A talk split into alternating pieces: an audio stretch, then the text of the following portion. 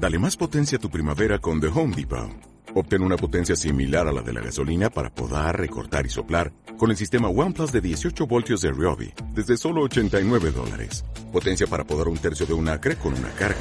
Potencia para recortar el césped que dura hasta dos horas. Y fuerza de soplado de 110 millas por hora. Todo con una batería intercambiable. Llévate el sistema inalámbrico OnePlus de 18 voltios de Ryobi. Solo en The Home Depot. Haces más. Logras más.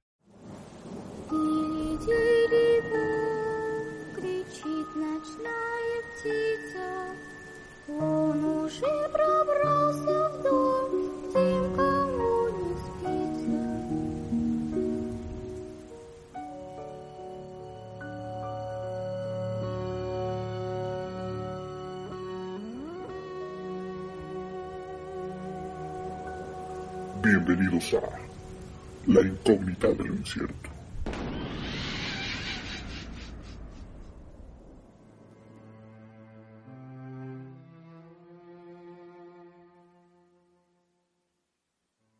¿Qué tal, queridos incógnitos? Bienvenidos a un programa más de La incógnita del incierto. Gracias por escucharnos, por acompañarnos y quiero darle las gracias antes de continuar a todos aquellos que se han suscrito a nuestros diferentes canales como YouTube, Spotify, Apple Podcast, iBox, a nuestras redes sociales como Facebook, Instagram, TikTok, en donde estamos presentes y estamos subiendo contenido pues casi todos los días. Gracias a todos los que se han suscrito y los que no se han suscrito. Si les gusta este contenido, por favor los invitamos a que le den clic a suscribirse a la campanita aquí en YouTube para que les llegue un anuncio cada que nosotros subamos un nuevo episodio y eso nos ayuda a nosotros a seguir creciendo y motivándonos para seguir creando contenido para todos ustedes. Dicho lo anterior, vámonos de lleno al tema que nos compete en esta ocasión. En esta ocasión les vamos a platicar sobre un caso de mediados del siglo XX, del cual se habla muy poco, pero es muy interesante y resulta muy misterioso, enigmático e incógnito. El caso en su momento fue nombrado como el niño de la caja y más adelante van a entender el porqué de este nombre. Todo sucedió en febrero de 1957 en Filadelfia, en el estado de Pensilvania, específicamente el 25 de febrero de ese año cuando el departamento de policía recibió una llamada de un joven universitario que había encontrado el cuerpo de un niño sin vida en el bosque de Susquehanna Road en Fox Chase, Filadelfia. La policía tomó el reporte y acudió al sitio casi al instante. La policía interrogó principalmente al joven que dio aviso a las autoridades de nombre Frederick Benounis, pues por obviedad él se había convertido en el primer sospechoso.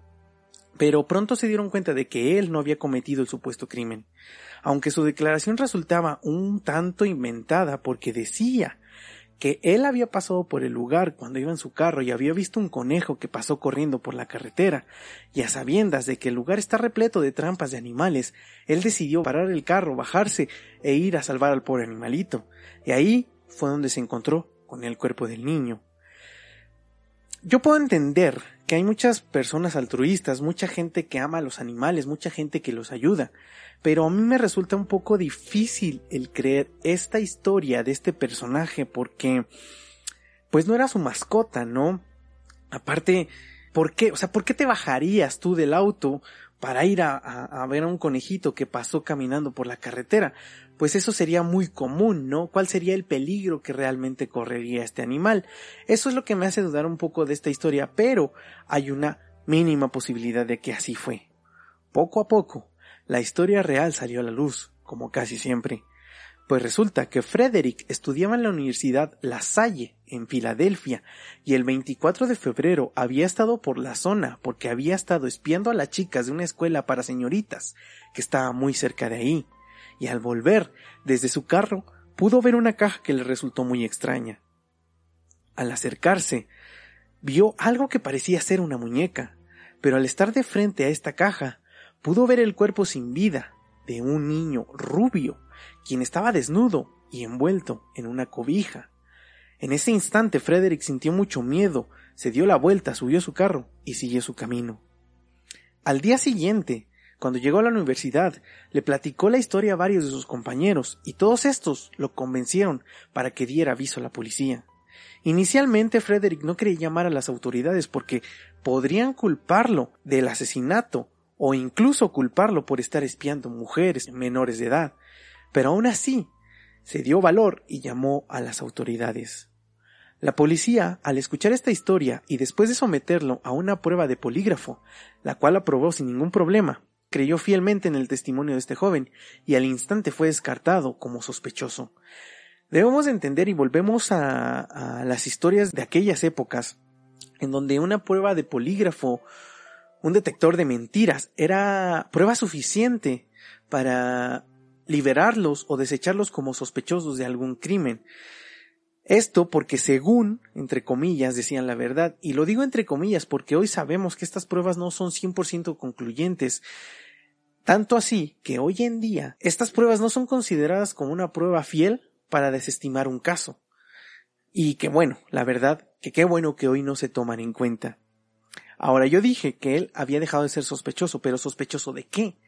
Pues resulta que cuando las autoridades llegaron al lugar donde se encontraba el cuerpo del infante, se encontraron con lo siguiente. En el lugar había una caja de cartón parcialmente húmeda pero relativamente en buen estado. Dentro de esta caja se encontraba el cuerpo sin vida de un niño de entre cuatro y seis años, con sus manos puestas sobre su abdomen. Las autoridades decían que la posición de estas manos no era natural, sino que alguien seguramente las colocó en esa posición. El niño pesaba 13 kilogramos y medía aproximadamente un metro. Sus ojos eran de color azul, su cabello rubio, y el total de sus dientes eran aún de leche. El cuerpo estaba desnudo y estaba envuelto en una cobija. Su cuerpo tenía varias marcas de golpes y le habían cortado el cabello y uñas recientemente. Extrañamente, el cuerpo de este niño estaba muy limpio, como si alguien lo hubiera bañado antes de dejarlo en este lugar. Afortunadamente, los animales no comieron ninguna parte de este niño, y el clima permitió que el cuerpo no se descompusiera tan rápido. Todo esto permitiría a las autoridades realizar una mejor investigación. La policía dispuso de 300 hombres para investigar, entre policías, agentes y cadetes de policía que buscaban alguna pista. Inicialmente se creyó que la muerte había sido causada por la mafia, pero había dos cosas que no cuadraban en esta investigación. La primera, la mafia respetaba a las familias y difícilmente se metería con un pequeño. Y la segunda, regularmente esta mafia dejaba algún mensaje como aviso o advertencia, y en todo el lugar no se encontró ningún mensaje. La investigación se vio un poco afectada porque este lugar era usado por la gente del pueblo como un basurero, por lo cual se encontraban cientos de objetos que no se sabían si podían vincularse con el caso o simplemente se trataba de basura. Aún así, hubo varios objetos que sobresalieron de todos, por ejemplo, un gato muerto envuelto en un suéter. Primero creyeron, o las autoridades creían, que este gato era la mascota de este niño y que lo habían matado y botado en el mismo lugar que él. En el sitio también encontraron una gorra de pana de color azul. También se tomó en cuenta la cobija con la que fue envuelta este niño. Y la última cosa o el objeto que tomó relevancia fue la caja de cartón donde estaba este niño.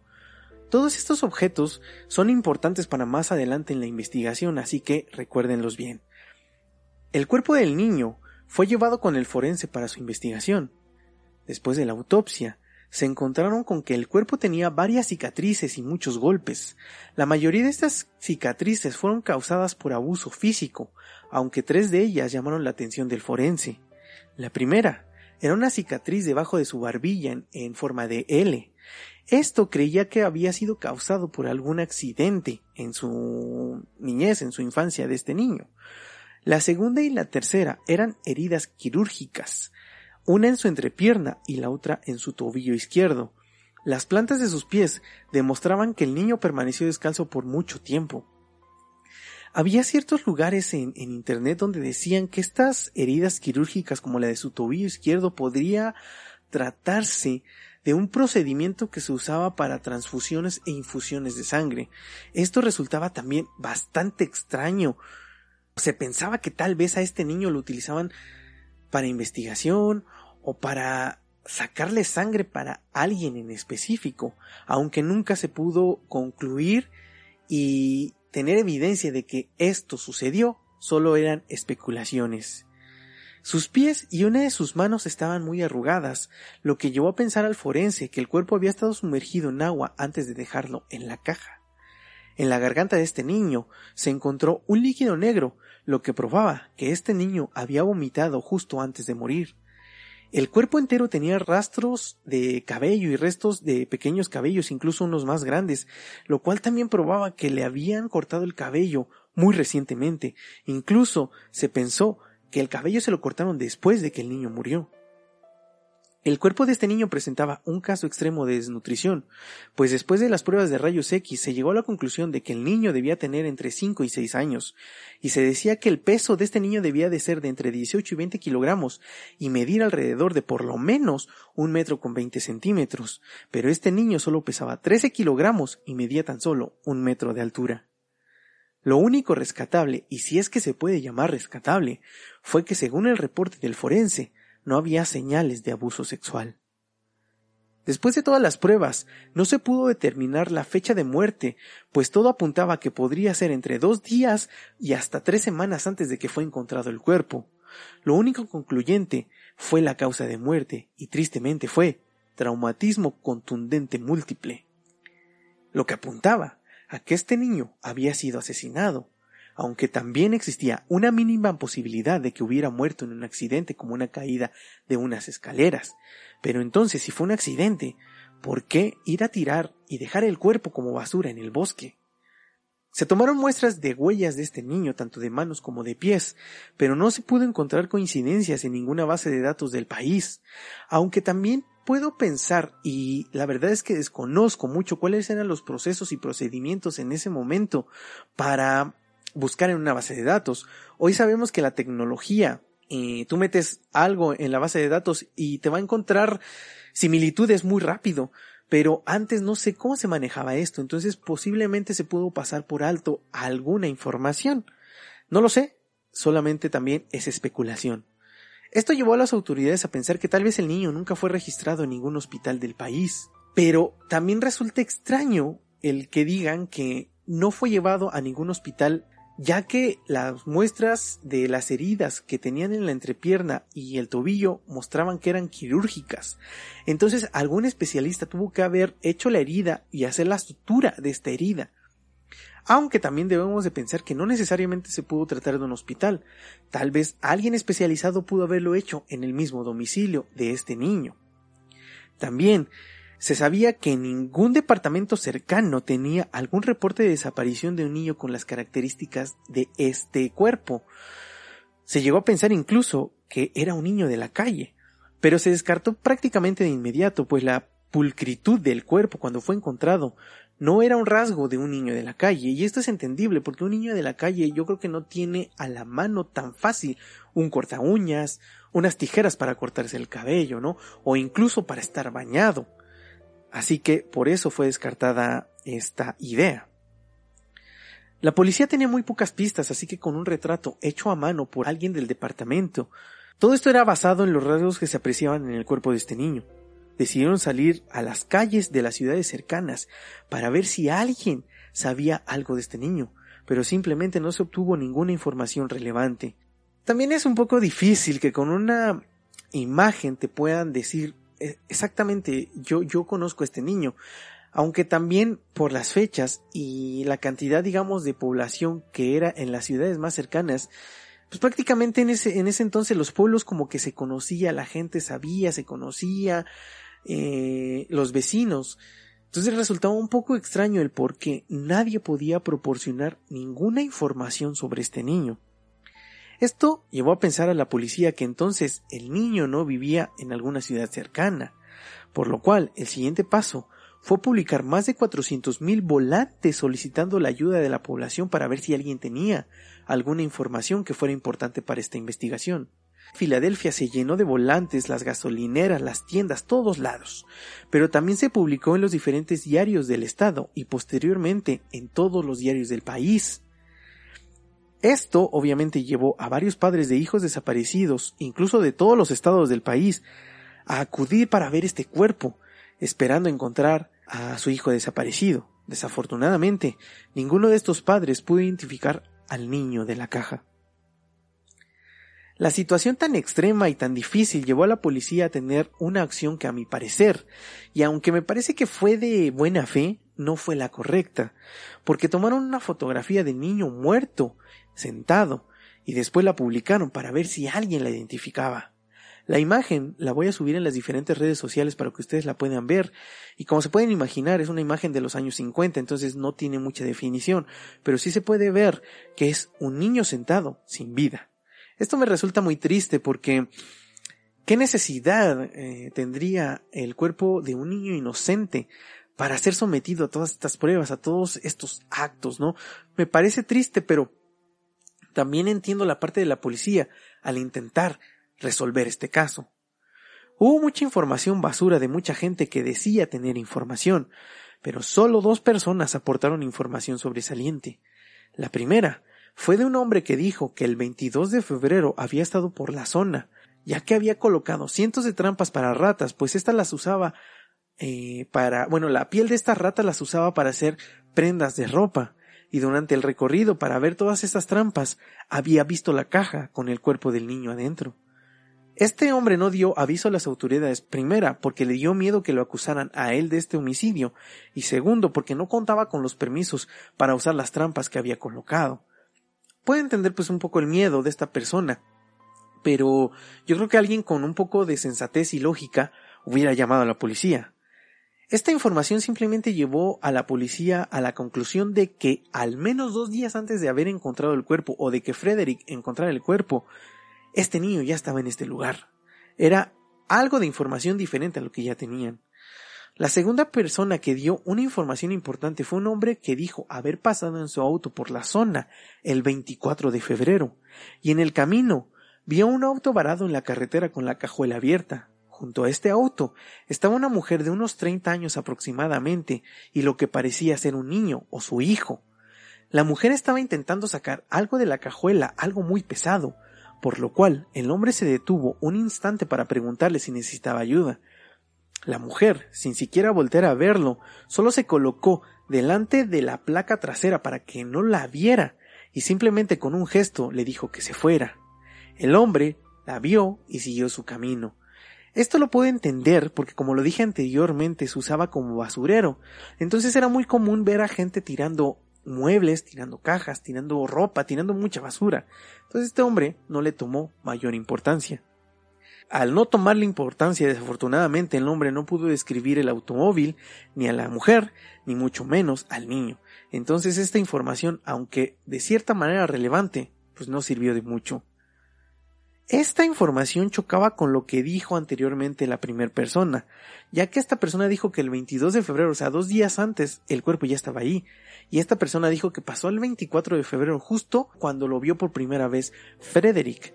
Entonces, pues no cuadra, como que no se entendería el por qué la otra persona lo vio dos días antes. Una de estas dos personas seguramente lo está inventando o estaba mintiendo.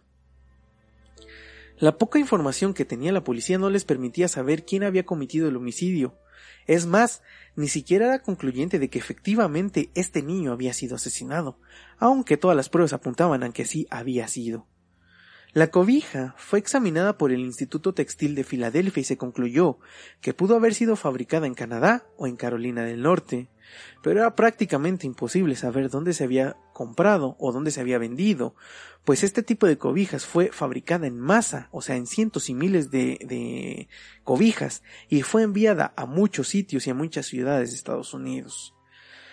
Al igual que en el caso del hombre de Somerton, que si no lo han visto y escuchado, por favor los invito a que vayan a episodios anteriores porque está muy interesante, vuelvo a mencionar cuánto desconozco y que me parece de cierta manera increíble que existan departamentos específicos que investiguen trozos de tela o textiles, ¿no? Yo pensaría que no existe este tipo de, de investigación, aunque a sabiendas de que sí existe me parece bastante bueno que así sea para al menos tal vez de esa forma poder resolver algún caso.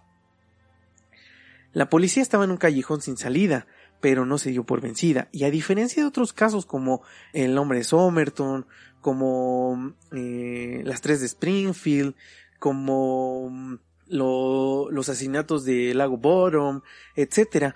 La policía como que no le pone mayor importancia a estos casos, pero este en específico, y no sé por qué y desconozco la causa, se le tomó mucha relevancia, tan así que 300 personas fueron las que empezaron a investigar. La policía no se dio por vencida, así que sus esfuerzos se centraron ahora en la caja de cartón en donde se había encontrado al niño aquella tarde de febrero del 57. La caja se dieron cuenta de que pertenecía a una empresa de nombre JC Penney y el número de serie provenía de una tienda Upper Derby a unos 20 kilómetros de donde se encontró al niño. La policía obviamente acudió al lugar, a la tienda, y los encargados confirmaron que efectivamente la caja había salido de esta tienda y que solo 12 cunas se habían vendido de este tipo. Por fin había otra pista pero desafortunadamente y tomando en cuenta que en esa época no existían tarjetas de crédito y muy poca gente usaba cheques, las compras se realizaron en efectivo y por supuesto la tienda no tenía ninguna información sobre los compradores.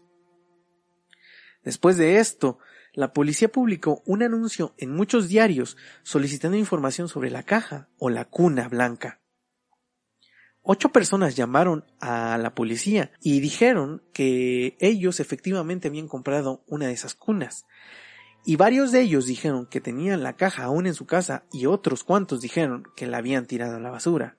De los otros cuatro compradores jamás se supo nada. Obviamente también debo de decir que si alguien cometió un crimen y, y, había comprado una de estas cunas, pues obviamente no iba a llamar a las autoridades para dar información. Y también debemos de decir que si Varias de estas personas tiraron a la basura estas cajas. Cualquiera pudo haber agarrado estas cajas, cualquiera pudo haber cometido este homicidio. Todo esto dejó a la policía en el mismo lugar del principio, y entonces comenzaron ahora a investigar la gorra de pana de color azul, la cual habían encontrado en el lugar del crimen. Una etiqueta dentro de esta gorra llevó a la policía directamente a Robbins Eagle Hat and Cap Company, que era una tienda de ropa, y la propietaria, Hannah Robbins, dijo que efectivamente esta gorra había sido diseñada y fabricada ahí en el año de 1956, un año antes del homicidio. Esto lo recordaba muy bien, pues esas gorras se habían fabricado con restos de pana y específicamente esta gorra azul fue comprada por un hombre que unos meses después volvió a la tienda para que le pusieran una correa la cual pueden ver en las fotos de nuestras redes sociales. Hannah también les dijo a los detectives que el cliente era un hombre blanco de entre unos 25 y 35 años y que efectivamente se parecía a las fotografías del niño de la caja. Pero, desafortunadamente, y al igual que en las cunas, la compra fue realizada en efectivo, por lo cual no se tenía información de este hombre. Ahora también la información o la descripción que da esta mujer pues prácticamente encaja con la mayoría de la población de Estados Unidos, ¿no? Un hombre blanco de entre 25 y 35 años. Así que estas características o con estas características y con esta descripción era imposible comenzar una búsqueda. La policía siguió poniendo todo de su parte, pero el caso simplemente estaba estancado en el mismo lugar y poco a poco la tensión fue disminuyendo, aunque nunca se cerró, se siguió investigando. Cinco meses después de ser encontrado, el niño de la caja al fin fue enterrado en el campo de alfareros de Filadelfia, muy cerca del Hospital Estatal de Filadelfia de Byberry. Varios detectives y agentes de policía que estuvieron involucrados en este caso reunieron bastante dinero para erigir una lápida con el mensaje Padre Celestial, bendice a este niño desconocido. Al igual que en todos los casos de crímenes sin resolver, comenzaron a circular muchas hipótesis y teorías. Una de ellas fue desarrollada por el artista forense Frank Bender, quien dijo que la víctima podría haber sido criado como niña. El corte de pelo no profesional de este niño, que parecía haberse realizado apresuradamente, fue la, base para esta especulación, así como la apariencia de las cejas que creía habían sido perfiladas y cortadas. Más tarde, Bender publicó un boceto de este niño no identificado, pero ahora con cabello largo. Esto tendría pues un poco de sentido, ya que al no encontrar registros dactilares puede que alguien tuvo a su hijo y al ser varón, eh, pues lo despreciaba porque quería una niña. Tal vez sí lo crió como si fuera niña, le dejó el cabello largo, tal vez lo vestía como niña, y esto también podría probar el maltrato físico que presentaba el cuerpo de este niño, ya que al no aceptarlo tal vez como varón, lo golpeaban en repetidas ocasiones. Incluso probaría el por qué nadie pudo identificar al niño mediante fotografías, porque tal vez todos lo conocían como una niña. Pero también mm, es complicado y aunque se hizo este retrato eh, a mano, nadie dio información tampoco de una niña parecida a la de la foto. Así que, pues después de un tiempo la teoría fue descartada. Remington Bristow era un empleado de la oficina forense y estuvo involucrado en este caso. El triste deceso de este niño en la caja llevó a Bristow a seguir investigando por su cuenta y con sus propios recursos por varias décadas hasta el momento de su muerte en 1993. Se sabe que Bristow agotó todos sus recursos tratando de resolver este caso. Su interés pronto se convirtió en obsesión, pues llegó hasta el punto de crear una máscara de este niño, la cual tenía guardada en su casa, y supuestamente la usaba para sus investigaciones. Esto aquí me para un poquito porque me da un poco de mala espina, ¿no? Pues aunque parece que todo es de buena fe y lo hizo para resolver o tratar de resolver este caso, también se sabe que en algunos casos, como por ejemplo de Kemper, quien se acercaba mucho a las autoridades, ¿no? Para saber qué es lo que estaba pasando en el caso, se involucró tanto, para no ser descubierto. Y esto a mí me da como un poquito de mala espina, como que me hace pensar y dudar de las acciones de Bristow. Pero esto simplemente puede ser solo idea mía o y mi imaginación, solo son especulaciones. En el año de 1960, Bristow se puso en contacto con un psíquico de Nueva Jersey para que le ayudara a resolver el caso. Aquí podemos confirmar que efectivamente esta persona ya estaba enajenada, ya estaba pues de cierta manera mal que llegó hasta un psíquico para poder resolver este caso. Bristow llegó con esta persona y llevaba un par de grapas de la caja de la cuna que donde fue encontrada el niño y el psíquico al simplemente tocarlas dijo que la caja pertenecía a una casa con características específicas. Las características de la casa encajaban perfectamente a un hogar de acogida o un orfanato que se encontraba a unos dos kilómetros de la ubicación desde donde fue encontrado el niño. Bristow, obviamente obsesionado, estuvo investigando esta casa por varias semanas y después de un tiempo este hogar realizó una venta de garage.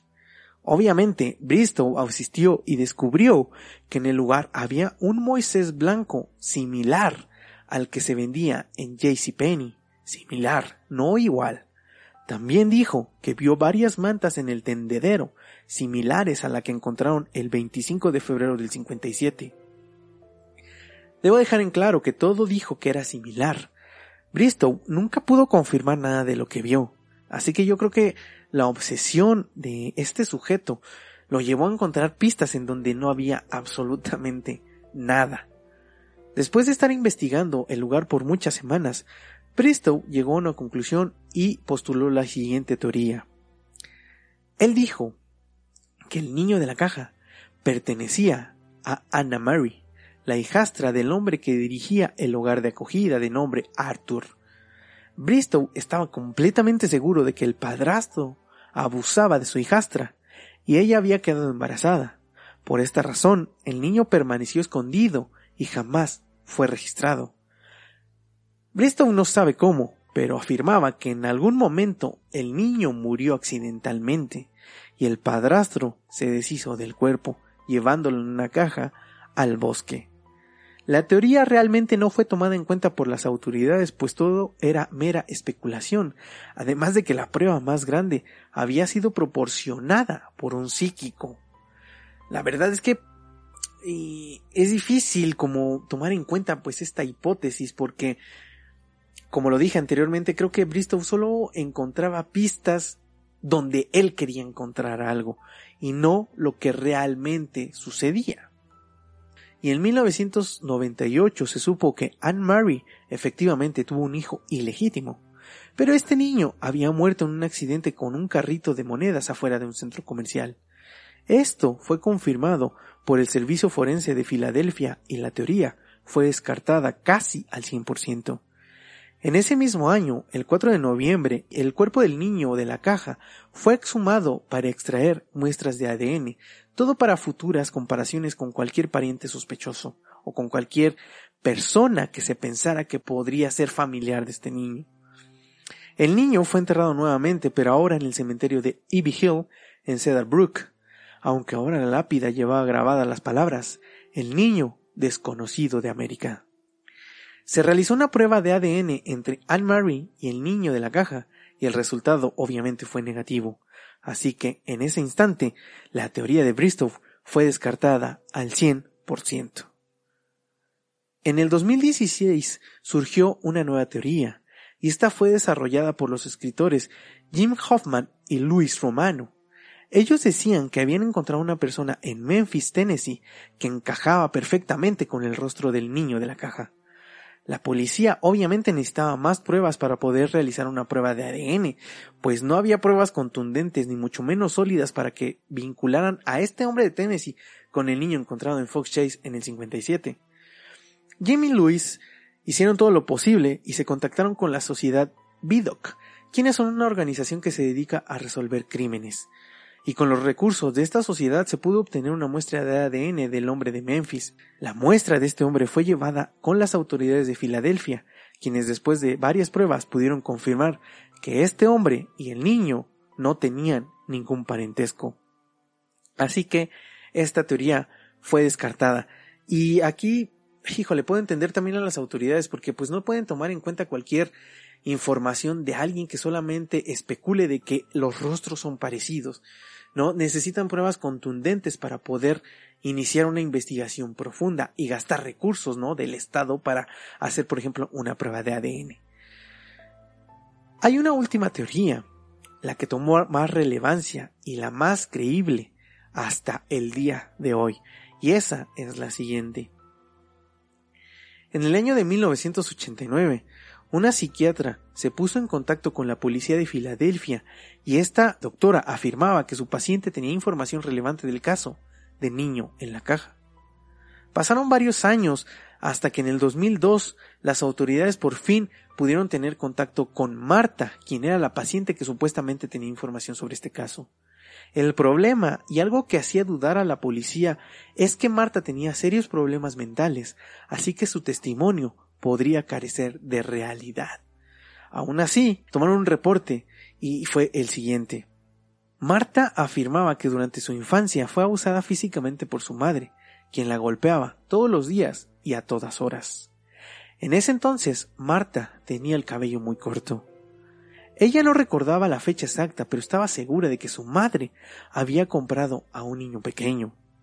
Relató que una tarde llegó una familia a su casa una familia con un niño pequeño. Su madre sacó un sobre amarillo de uno de sus cajones, lo entregó a los padres de este niño, y después de esto, estos salieron de la casa, pero ahora sin su hijo.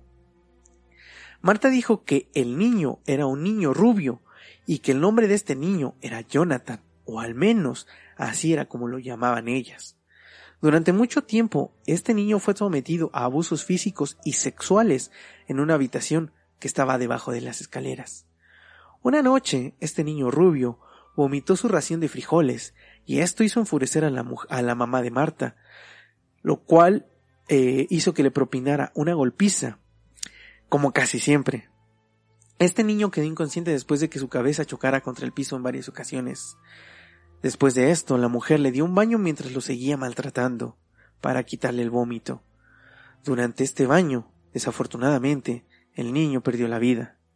La mujer quería ocultar evidencias y por ello le cortó las uñas y el cabello a este niño. Después, subió el cuerpo a la cajuela del auto y junto con Marta llevaron al niño al bosque. Marta contó que cuando iban a dejar el cuerpo de este niño, un automóvil se detuvo ofreciendo su ayuda, pero su madre simplemente no hizo caso. La madre de Marta colocó el cuerpo en una caja y lo dejó al lado de la carretera. Después de esto, Volvieron a su casa y su madre la golpeó y le prohibió hablar de esto. Un sector de la policía creía en la historia de Marta, aunque había otro sector que dudaba de la veracidad de lo que contaba esta mujer. Es entendible, ya que mm, pues era una mujer con problemas psiquiátricos, ¿no? Se podría pensar que lo que dice esta mujer es mentira.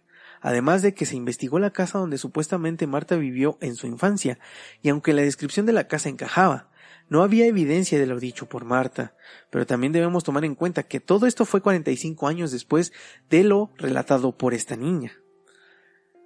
Los vecinos también fueron interrogados y todos afirmaron que durante el periodo donde supuestamente se había desarrollado los hechos, nunca vieron un niño con la familia de Marta. Pero también debemos de decir que si alguien está cometiendo un delito no lo va a gritar a los cuatro vientos. Incluso existe el caso de Ariel Castro, quien tuvo a sus hijas encerradas en el sótano por más de diez años sin que nadie se diera cuenta. Entonces, todo esto lleva a que hay una posibilidad de que lo que dijo Marta fuera verdad. Como se pueden dar cuenta, la historia que cuenta Marta encaja con mucha de la información que les conté hace un momento. Primera, por ejemplo, la descripción del niño rubio, ¿no? Segunda, el vómito que describió el forense en su reporte. Marta dice que antes de ser asesinado, el niño vomitó su ración de frijoles. Los golpes que se describen en el reporte forense en todo su cuerpo también podían pertenecer o podían haber sido provocados por los golpes que le propinaba esta mujer. Las uñas y el cabello corto también están en esta historia, ya que Marta dice que el cabello y las uñas fueron cortadas después de su muerte. Los pies y la mano que habían sido sumergidos en agua encajaban también en la historia de que el niño fue bañado antes de llevarlo al bosque. Otra de las cosas que encajan es el hombre que los vio en el auto, bajando algo de la cajuela. Entonces, como pueden ver, pues hay muchas cosas que, que cuadran, aunque el hombre que vio a la mujer en la cajuela describió que había un niño, pero puede ser que este hombre eh, confundió a Marta con un niño porque tenía el cabello muy corto, como lo describió en su relato. También debemos dejar muy en claro que toda esta información era de dominio público, así que puede ser que por su enfermedad Marta haya creado una historia en su cabeza con toda la información que tenía y a ciencia cierta no se sabe cuánta información llegó a manos de Marta. Entonces, la teoría encaja como rompecabezas, tiene muchas cosas que pueden ser realidad, pero también no podemos descartar lo que dije al final, ¿no? De que Marta pudo haber inventado esta historia, ya que la información pues la conocía prácticamente toda la población. Lastimosamente, después de más de seis décadas, el caso sigue sin resolverse, aunque hay nueva información que resulta reconfortante, pues resulta que el 8 de diciembre del 2022, o sea, hace un par de meses, al fin se pudo identificar a quién pertenecía el cuerpo encontrado en Fox Chase en 1957.